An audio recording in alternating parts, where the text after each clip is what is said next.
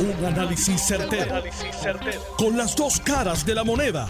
Donde los que saben no tienen miedo a venir. tienen miedo a venir. Esto es el podcast de Análisis 630 con Enrique Quique Cruz.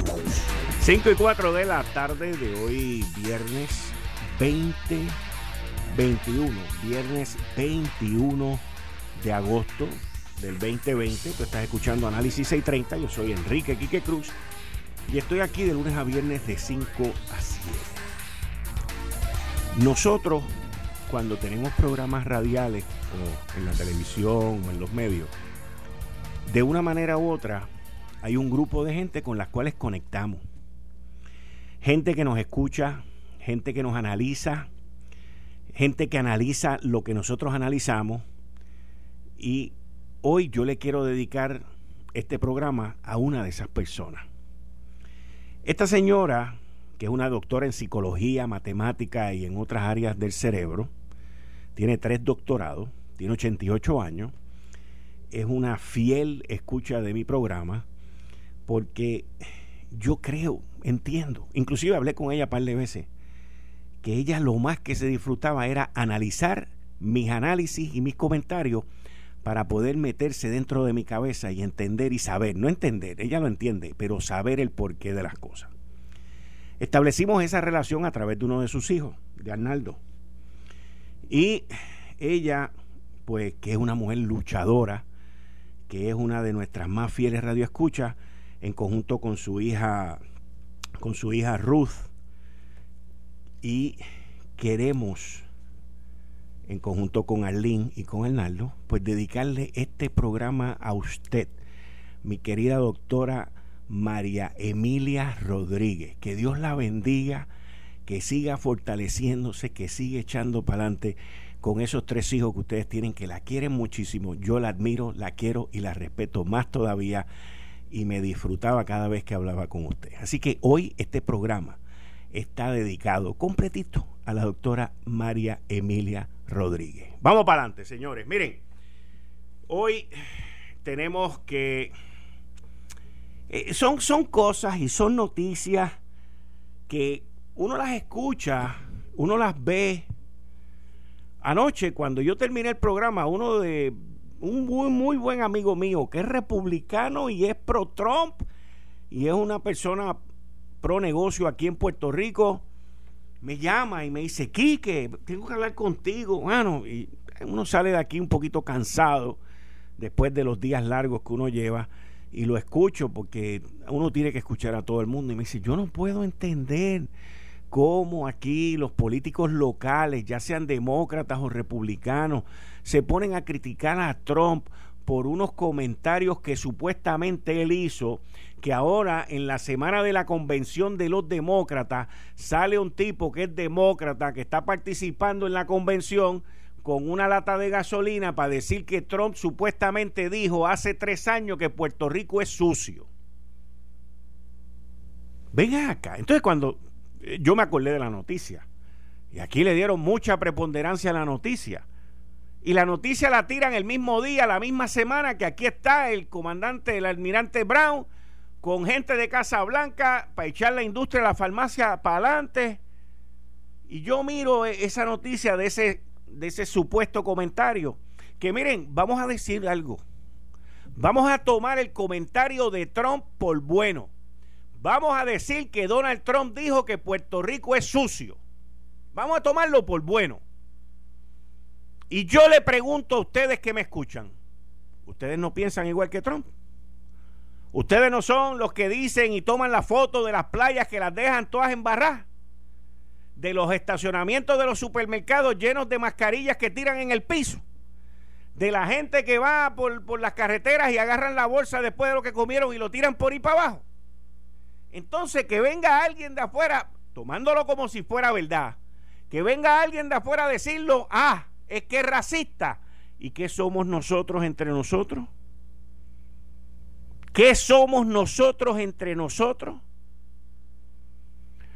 Yo recuerdo, hace poco, en medio de la pandemia, que las playas estaban cerradas para el día de San Juan, Y recuerdo a ver a la directora de la compañía de turismo, Carla Campo, diciendo de las basuras y de todo el revolú que dejaron en las playas, que estaban cerradas después de las 10 de la noche, que no había suficiente. Piñones, la alcaldesa de Piñones que se ha enredado también con gente que dejan basura por allí. Nosotros lo cubrimos, lo decimos, lo retratamos. Ah, pero si lo dice Donald Trump, es que Donald Trump es racista. Y nos dijo sucio. Entonces, el que eso sea verdad o no, que lo haya dicho Trump o no, nosotros lo decimos aquí. Y la gente sigue tirando porquerías en las calles y en las playas y en las carreteras y en los estacionamientos de los supermercados. Y siguen dejando las mascarillas por ahí. Entonces, este es lo peor. Esto es lo peor. Entonces vienen los políticos locales demócratas para montarse en el tubo de Biden y vienen a criticar a Trump también. Hay que aquellos que no aprenden de la historia están destinados a volver a fracasar, señores. Destinados a volver a fracasar. ¿O es que a ustedes se les olvidó del famoso puño que le iban a meter a Trump por ser bully? ¿O a ustedes se les ha olvidado que nos tienen los chavos parados por la ineficiencia, la ineficacia y las estupideces de los locales? O sea, yo les voy a decir algo. Y esta es mi manera de pensar y mi manera de vivir. Yo nunca, escúcheme bien, nunca ni he bajado la mirada, ni he bajado la cabeza, ni me he arrodillado ante nadie del norte, ante nadie que hable inglés solamente. Nunca lo he hecho en mi vida, nunca lo tuve que hacer para progresar y crecer en la vida. Lo que sí tuve que hacer fue aprender inglés desde chiquito que le doy las gracias a mi mamá. Lo que sí tuve que hacer fue trabajar desde chiquito también, porque a los 10 años yo estaba con una ruta de periódico del San Juan Star. Lo que sí tuve que hacer fue continuar trabajando y echando para adelante, estudiar y aprender inglés y estudiar y seguir trabajando y seguir echando para adelante. Y al día de hoy sigo la misma rutina. La misma rutina. El inglés lo practico escuchando libros, mis hijos hablan muchísimo mejor inglés del que hablo yo. Me vacilan por el inglés que yo hablo y me gusta que me vacilen y no tengo ningún complejo porque ellos lo hablan mejor que yo, porque esa fue mi meta. Esa fue la meta de mi mamá, esa va a ser la meta de mis hijos con sus hijos y así sucesivamente. Esa es la verdad. Y la verdad también es que Puerto Rico es sucio y que tiran la basura en las playas y que tiran las mascarillas en los estacionamientos y que son unos regados. Y los pampel, los pampel empacaditos también los tiran por ahí. Esa es la verdad. Y que nos lo diga Trump nos está diciendo la verdad. Igual que cuando Trump nos ha dicho que somos corruptos, nos dice la verdad. Todavía al día de hoy 21 de agosto. Estoy esperando que un candidato a la gobernación, el que sea, diga qué es lo que va a hacer, no con legislación, con acción. Y cómo va a atacar la corrupción en Puerto Rico. Todavía el 21 de agosto estoy esperando, señores. Y las primarias fueron el domingo pasado. Y por la única razón, por la única razón que Trump no ha mandado el, el tweet diciendo que somos corruptos es porque esta semana era la convención de los demócratas. Él está en una campaña eleccionaria y no quiere que lo llamen racista. Esa es la única razón, no hay más ninguna. Porque ya no los dijo una vez y tuvo razón. Y ahora fácilmente nos puede venir a decir, yo lo dije, el hijo de él si tiró un tuit hace tiempo que yo le caí atrás también por irresponsable. Pero miren, si lo hacen, tengo que guardarme la lengua. Tengo que guardarme la lengua. Y para mí no es excusa que venga alguien a decirme, ah, pero es que en Washington son más corruptos. Allí sí roban de verdad. Pues como me decía mi mamá, a mí no me importa lo que hacen los papás con el hijo del vecino, Tú vives aquí y es bajo mi regla. Y es como nosotros tenemos que ser. O sea que porque los congresistas y los senadores allá son, eh, alegadamente algunos de ellos son corruptos y aquellos sí cogen billetes en grande y se hacen millonarios, pues los de aquí lo pueden hacer. O es que los de allá son más inteligentes y los de aquí son menos brutos. ¿Ah? ¿O es que los de allá tienen un sistema para robar y los de acá no? Porque aquí cogen a más que allá. Y los cogen por mil pesitos, por 800 pesitos, por 900 pesitos. Allá los tipos son millonarios. Pues entonces, hay algo que está mal. Hay algo que no cuadra en la fórmula del complejo de inferioridad que tienen algunos, porque yo no lo tengo. Pero hay algunos que tienen ese complejo de inferioridad. Ah, Trump nos dijo que éramos sucios. Ah, Trump nos quiere cambiar por Groenlandia. Ah, Trump esto, Trump aquello. Mire, brother, póngase a trabajar y eche para adelante. All politics are local. Toda la política es local. Meta mano aquí. No me diga el de allá. Meta mano usted aquí. Meta mano aquí. El principal asesor principal asesor de Donald Trump, Peter Navarro, principal asesor económico de Donald Trump, que, by the way, me leí un artículo que hicieron en el Wall Street Journal de él, porque está metido en un lío brutal por la compañía Kodak, que lo discutimos aquí. Porque él dijo que Kodak era la última Coca-Cola en el desierto para la manufactura de químicos para este nuevo impulso que están haciendo y eso se ha formado un escándalo brutal, lo están investigando y todo. Y él dice, qué pena que esto falló por un préstamo que le iban a dar a Kodak, que ahora hasta el préstamo está en peligro, un préstamo de 795 millones de pesos. Y aquí vino esta semana el contraalmirante Brown, a quien yo he criticado en este programa y lo he criticado por escrito en varias ocasiones. Pero yo critico lo que es criticable bajo mi ojo visor y de analista. Y también cuando él hace las cosas que yo entiendo que son sus funciones, como lo que hizo esta semana, pues tengo que decir lo que la está haciendo bien. Y lo hizo bien esta semana. Así que, Admiral, no personal, it's my opinion. Pero esta semana lo hizo bien y trajo toda esa gente para acá y allí estaba la comisionada residente Jennifer González, y ahí estaban los del gobierno, y estaban visitando las farmacéuticas, y hoy cuando hablé con Jennifer me dijo que había un par de compañías farmacéuticas que habían tenido permisos de la FDA para hacer unas medicinas y unos productos aquí. Y si la comisionada me quiere llamar, no hay ningún problema, ya sabe el teléfono, le atiendo la llamada, de cinco y media en adelante, obviamente, porque la primera media hora es mía. y entonces, entramos en esto, pues mira, ¿Qué es más importante? ¿Que nos hayan dicho la verdad o que cumplan con la verdad? Que es el desarrollo de la industria farmacia en Puerto Rico. Esa es la pregunta que usted se tiene que hacer.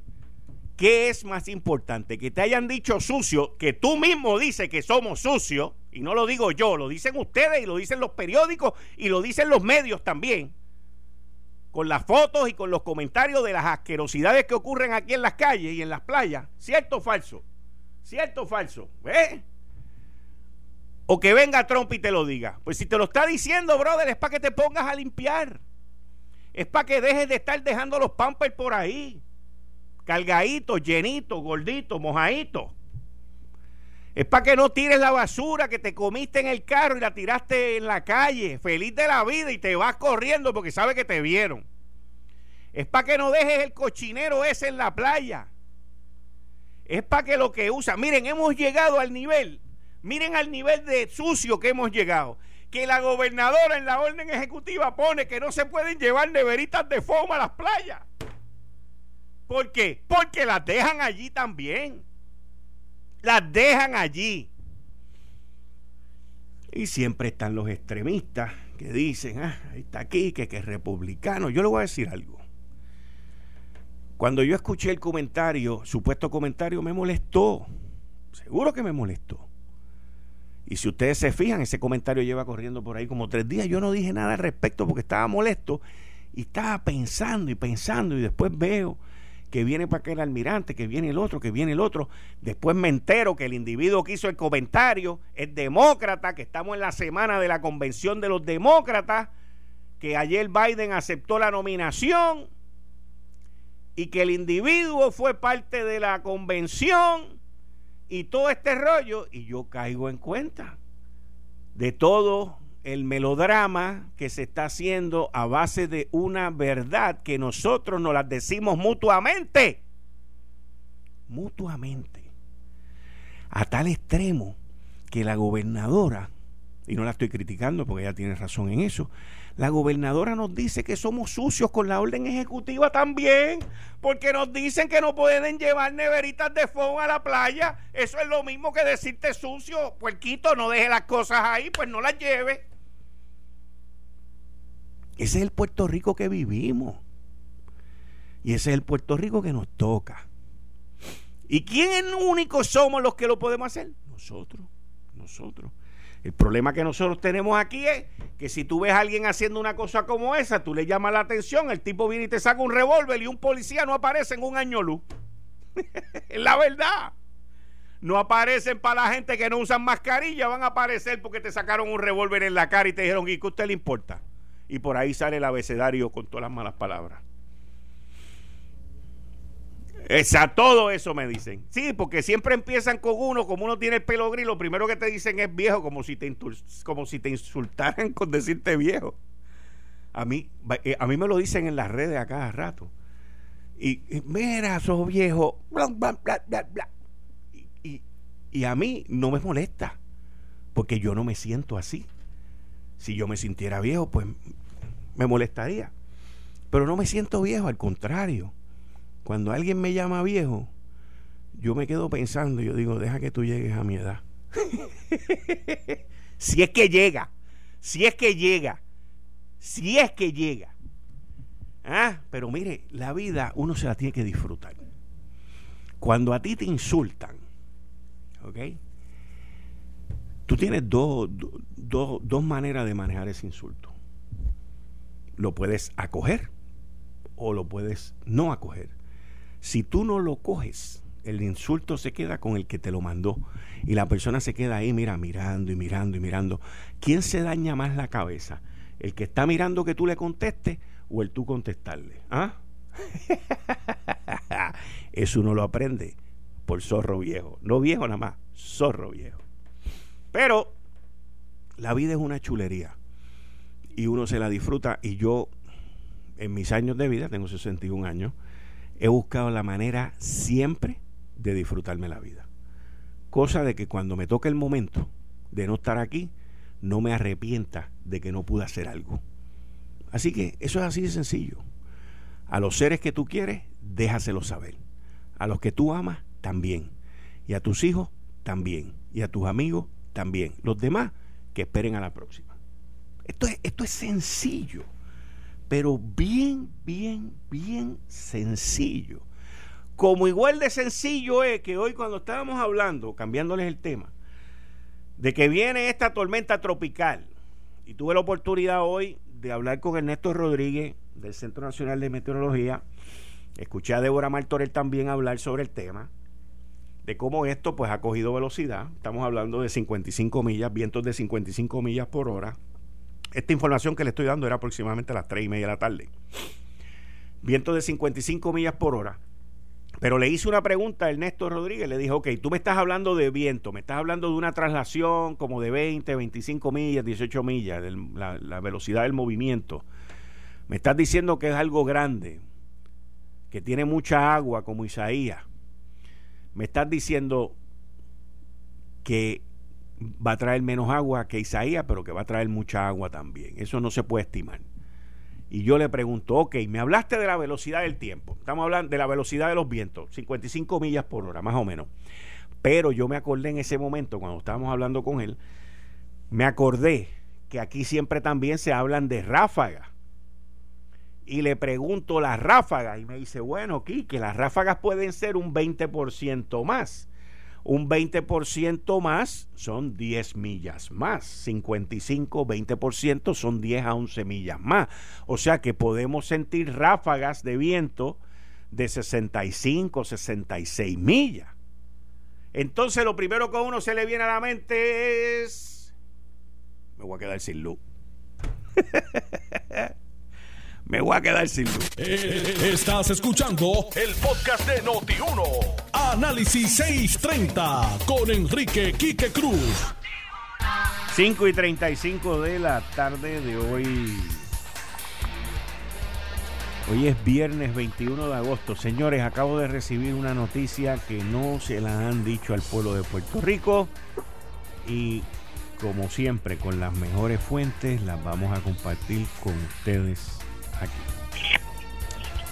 Ante esta emergencia de la tormenta tropical Laura, se suma que hoy hubo dos positivos al COVID-19 en lo que se conoce como la técnica de Monacillo. Estoy hablando ahora de la Autoridad de Energía Eléctrica, lo cual creó una situación que se cerró la técnica. No hay personal, todos para sus casas hasta el miércoles, hasta que se hagan las pruebas. Eso acaba de ocurrir hoy. Y yo pregunto, explícame qué es la técnica. Y me dice, la técnica es el grupo que se conoce donde se agrupa a los celadores de línea que van a atender las averías en sectores sin servicio, como también los podadores y empleados que están en la calle. Estamos hablando de cerca de 12 a 15 empleados. O sea, la técnica de Monacillo está cerrada porque hubo dos positivos del COVID y al resto los mandaron para su casa a hacerse las pruebas.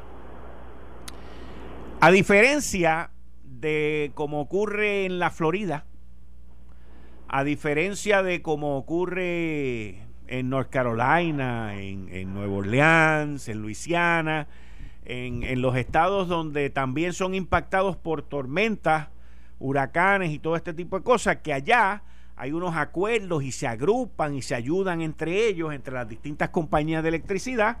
Aquí, pues como no tenemos ese alcance, podríamos entonces, previo a estas situaciones, contratar empresas privadas que estén aquí en Puerto Rico que puedan suplir ese servicio en conjunto con lo que están. Yo no sé, yo solamente doy ideas, analizo y llego a conclusiones.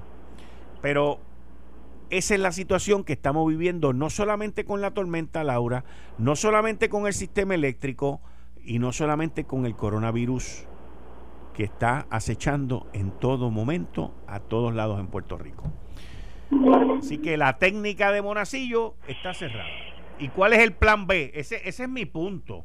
Porque no es que la técnica esté cerrada, la técnica está cerrada, se toman las medidas como hay que tomarlas, los protocolos y lo que sea, con eso no hay problema. El problema es, ¿cuál es el plan B?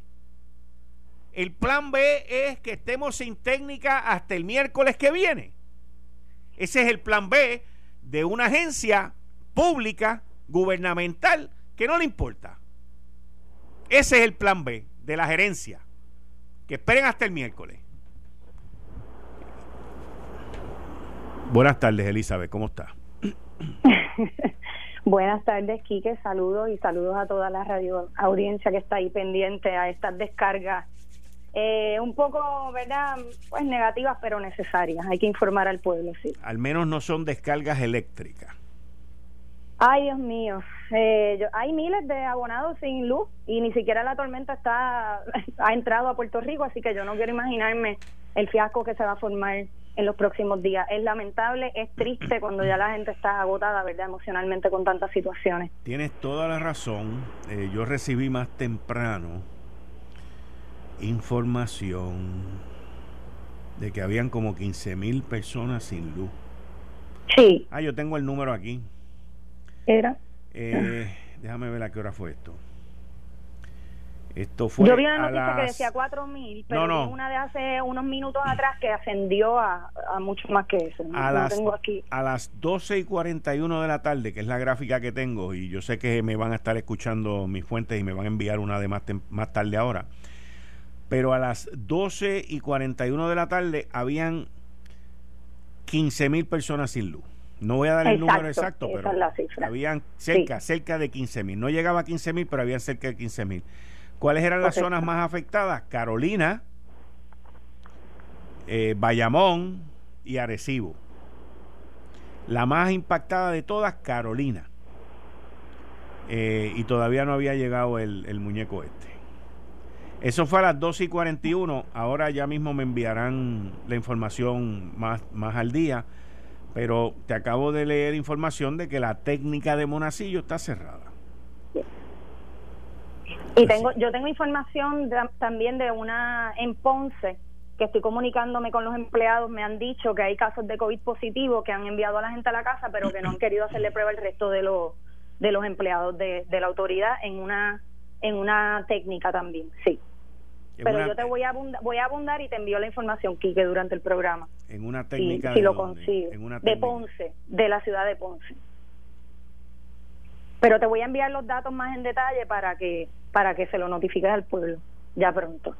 Eh, por el momento, Quique, hablas tú de, ¿verdad? Estamos hablando de corrupción, me parece que es el tema eh, medular de estos días. Eh, y también hablas de, de, cuál es el plan B. Eh, me parece que esa es la pregunta más importante cuando suceden tantas cosas, porque yo creo que aquí en Puerto Rico no hemos tenido plan B para absolutamente nada de lo que tiene que ver con el COVID. Y en esa línea, y siguiendo también la información que nosotros llevamos constantemente sobre lo que es la educación y qué va a pasar, ¿verdad? Que como habíamos anticipado en marzo, no iba a haber un plan y que el plan que se, que se establece no se iba a poder implementar y en efecto, ¿verdad? El tiempo nos ha dado la razón, pero quiero también decirte que, la, que las entidades privadas pues no están exentas de esta situación y hay una situación muy particular en la escuela de aeronáutica que le había comentado bien brevemente en uno de los programas, pero que la situación hoy es terrible, y quiero alertar, ¿verdad?, para que aquellos que escuchan tomen conciencia sobre esto y si hay personas involucradas aquí, pues que tomen las medidas para que estos estudiantes puedan continuar. Se les ha notificado a estos estudiantes, recordemos que es una escuela privada, ¿verdad?, que es bastante cara, es de la Inter de Bayamón, la escuela de aeronáutica, y ellos no han podido asistir a clases. Se les había notificado que iban a comenzar en julio y en agosto 8 reciben una carta diciéndoles que la escuela no va a continuar, hay licencias pendientes, hay, hay estudiantes que han pagado muchísimo dinero y que ahora mismo no tienen no tienen unas medidas este este eh, amigo mío para comenzar clases el 8 de agosto le dijeron que no iban a abrir la universidad ni siquiera para hacer las prácticas eh, frente a los simuladores y qué pasa que los estudiantes se encuentran entre la espada y la pared porque por un lado algunos de ellos están a punto de graduarse se quedan sin los cursos eh, prácticos y la FIA les exige que los cursos sean presenciales. También quiero decir que no es que es la única escuela que no está funcionando, hay otras escuelas en Puerto Rico que sí están funcionando bajo los protocolos de seguridad. Sin embargo, tengo la carta conmigo donde el decano le ha dicho a los estudiantes que como no hay protocolos de seguridad suficientes que ellos no van a no van a abrir hasta próximo hasta enero del 2021, pero que tampoco es seguro. Y entonces la situación es que los estudiantes se han reunido todos los de ese grupo y han hecho una carta dándole alternativas y pidiéndole que por favor abran la escuela porque muchos de ellos han invertido dinero y se tienen que cambiar de bachillerato, van a perder todo el dinero que han invertido en esa escuela privada y están privados ellos de continuar con sus estudios eh, de piloto. Así que eso a mí me tiene bien consternada. Estamos hablando del mismo decano eh, quiero, quiero aclararte aquí que por esa línea de la corrupción, del cual salió una noticia en distintos medios del país, hablando de que ese decano, Luis Alcaraz Fuentes, estuvo envuelto en compras eh, eh, nebulosas de COVID. Él pasó a ser una persona que, que cotizó y su cotización era fallida sobre una casa que había en Carolina. Todo esto yo tengo aquí frente a mí la evidencia, ¿verdad? Y esta persona pasó a ser un comprador, ¿verdad?, de estos eh, fatulos de las pruebas COVID y eso está bajo investigación. Esta persona eh, envió una carta a los estudiantes, una carta bien simple, bien sencilla, simplemente diciendo no vamos a abrir la escuela porque porque la situación del COVID está fuera de control y nosotros no tenemos protocolos para asegurar la seguridad de nadie. Estamos hablando de una escuela privada, Quique. Hmm. Los estudiantes están desesperados, son un grupo que me han escrito todo, me han enviado todas las cartas, todas las comunicaciones, todas las reuniones que han habido, todos los esfuerzos que ellos han hecho. ellos han tratado de comunicar con distintos medios, los padres están desesperados, no saben qué van a hacer con sus estudios y porque verdad habrá estudiantes que se pueden matricular fuera de Puerto Rico, pero hay otros que no pueden. Así de así de, terrible está la educación en Puerto Rico, también en aquellas instituciones privadas, ¿verdad? Que uno tiene un poco de esperanza. Pero, eh, como dice, me dan ganas de reír, pero como dice gente por ahí, no todo lo privado también es perfecto ni bueno. Eso es correcto, pero uno piensa, ¿verdad? Como cuando tú hablas de plan B, uno dice, pues las instituciones privadas, pero lamentablemente es decepcionante que sea una institución privada la que no esté brindando los servicios cuando hay otras instituciones que ofrecen los mismos servicios y, y están operando. O sea que el issue de la seguridad no es, no es real. Este, los estudiantes alegan que la comunicación durante el COVID ha sido ineficaz, que los ha mantenido en constante incertidumbre para tomar decisiones. Este, ellos, eh, ¿verdad? Algunos se han, visto forzados a cambiarse de bachillerato y hasta de carrera. Eh, la pérdida del dinero, que es lo que alegan muchos de ellos también. Yo tengo todas las comunicaciones conmigo.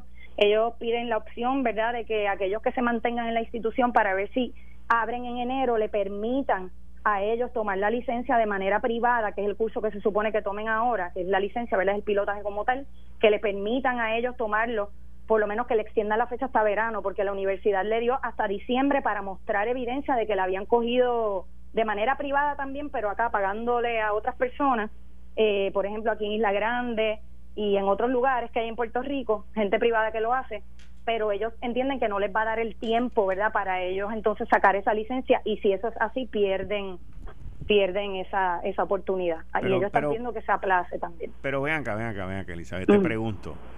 La mayoría de las, de las universidades y de las escuelas privadas, yo te diría que todas, se han ido online. Sí. ¿Y qué pasa con...? lo que pasa es que estos cursos que son cursos, ¿verdad? Con instrumentos, ellos tienen que estar frente al simulador. Ah, ah, y ah, ellos tienen ah, que ah. y ellos tienen Ah, no, pues entonces tú lo que estás hablando, tú lo que estás hablando es de de, cursos de, de, cursos técnicos que son de cursos técnicos que, que son, por ejemplo, te voy a dar un ejemplo, por lo que yo entiendo, te voy a dar un ejemplo. Eh, para tú obtener la licencia de piloto, ¿cierto? Sí, de eso es que estamos hablando, sí. Pues entonces, pero ¿y, los simuladores? ¿No están no están disponibles? Eso es lo que eso es la queja de ellos que la escuela prefiere dejarlos sin las clases porque supuestamente hay muy issue de seguridad que ellos no han no han encontrado. Te voy a enviar la carta aquí que para que la leas. Que ellos no han no han encontrado las medidas las medidas suficientes para garantizar la seguridad tanto de los empleados como los estudiantes. Es inaudito porque en otras escuelas está, está sucediendo, en Isla Grande Flying School, en Aguadilla, otros que son privados como Benita Aviation y otros más que hay por ahí en la isla. Sin embargo, la, la Inter se niega a darle a ellos esta oportunidad y hay estudiantes que dependen de esa licencia. Y con lo que te digo, la FIA les exige a ellos. No, no, ahí no hay break.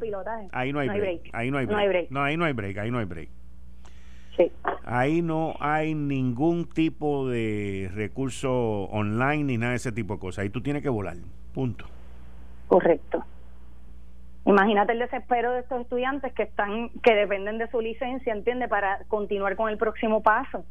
A mí me parece inhumano. Y aparte la comunicación ha sido fatal, fatal entre el decano y los estudiantes. Y tras todo tiene este lío encima que salió público, salió en distintos rotativos, tengo las noticias aquí, el Centro de Periodismo hizo una investigación sobre el asunto y la persona está bajo investigación, ese es el decano de, esta escuela. Y alguien tiene que tomar cartas en el asunto. El rector de la universidad, claro está, debería es que, Es que yo te tengo que decir una cosa, eh, esa, esa está bien difícil y está bien complicada, ¿viste? Está bien difícil y está bien complicada. Porque tú podrás hacer lo que tú puedas en un simulador, pero hay otras cosas que no las puedes hacer en un simulador. Correcto. Y, y, ahí no hay alternativa. La única alternativa es que montarte en una cabina, mano, está difícil también, ¿oíste? Pero lo que lo que te quiero decir, Kike, es que hay tres escuelas que sí lo están haciendo. Bueno, está bien, lo que pasa es, Elizabeth, que cada escuela tiene su protocolo. Lo que pasa, lo que pasa es que cada escuela tiene su protocolo y, y su nivel de, de tolerancia en cuanto a riesgo. Y entonces, te voy a dar un ejemplo. entiendo tu punto, pero te estoy dando la otra cara de la moneda. O sea, ¿y si los maestros no quieren? Porque no se quieren arriesgar. Esa es la cosa aquí, que, que, ¿verdad? De las comunicaciones que he tenido, que son muchísimas, hay maestros envueltos que están dispuestos porque conocen de otras escuelas cuáles han sido los protocolos que han sido efectivos, incluso trajeron como ejemplo otras jurisdicciones y, de Estados Unidos y lo que se estaba haciendo allá. ¿Entiendes? E, eso es lo que a mí no me cuadra aquí, porque en otros lugares sí se pueden establecer esos protocolos, son escuelas privadas también, y en Estados Unidos y aquí no se puede. O sea, la carta ni siquiera lo único que les dice es no hemos podido desarrollar un protocolo de seguridad. Ah, no, eso es inaceptable. Eso es inaceptable. ¿Entiendes? Y hay un dinero envuelto también. O sea, yo creo que la comunicación, Quique, yo creo que es lo mejor aquí. No, eso, la comunicación efectiva. El que una institución privada o gubernamental no haya podido establecer para allá un protocolo de qué van a hacer, eso es inaceptable. Eso es inaceptable. Entonces, al mes de julio le dijeron que iban a abrir y no es hasta agosto 8, un mes después que le dicen no, no vamos a abrir. Estás dejando a esos estudiantes sin alternativa, porque ya la mayoría de los semestres comenzaron. Hmm. Es triste la situación, Quique, de verdad. Yo la evalué, con, ¿verdad? La, ponderé, leí todas las comunicaciones, escuché a varias personas, padres, estudiantes. y... pues está bien. Estamos hablando de la Universidad Interamericana de Escuela de Aviación. ¿Cierto? Sí, sí. Esto fue el, podcast de Notiuno. Análisis 630 con Enrique Quique Cruz. Dale play a tu podcast favorito a través de Apple Podcasts, Spotify, Google Podcasts, Stitcher y notiuno.com.